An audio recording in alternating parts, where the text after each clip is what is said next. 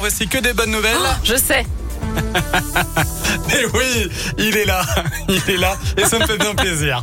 D'abord que des bonnes nouvelles, voici le journal des bonnes nouvelles avec Noémie Mabilon.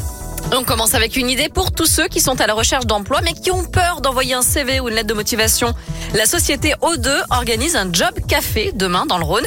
Et cette fois, les candidats n'ont pas besoin d'être diplômés ou de venir avec un CV bien chargé. Au contraire, ce job dating prend la forme d'une discussion autour d'un café avec les directeurs d'agence et ils jugeront plutôt la motivation, la qualité relationnelle et la curiosité des candidats.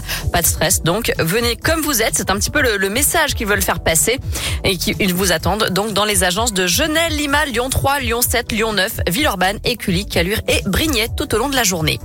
Les pizzas n'ont plus de secret pour eux. Les meilleurs pizzaiolos de France se sont réunis cette semaine en Auvergne-Rhône-Alpes pour participer au Trophée des légendes. C'est une première. Des pros de la pizza, déjà médaillés en France ou à l'international, se sont affrontés lundi à Belmont d'Azergue dans le Rhône. Ils avaient 15 minutes pour préparer une pizza et séduire le jury. C'est un pizzaiolo de la région qui a remporté le concours, Giorgio Lescuyer, installé à Saint-Bonnet-de-Mur au sud-est de Lyon.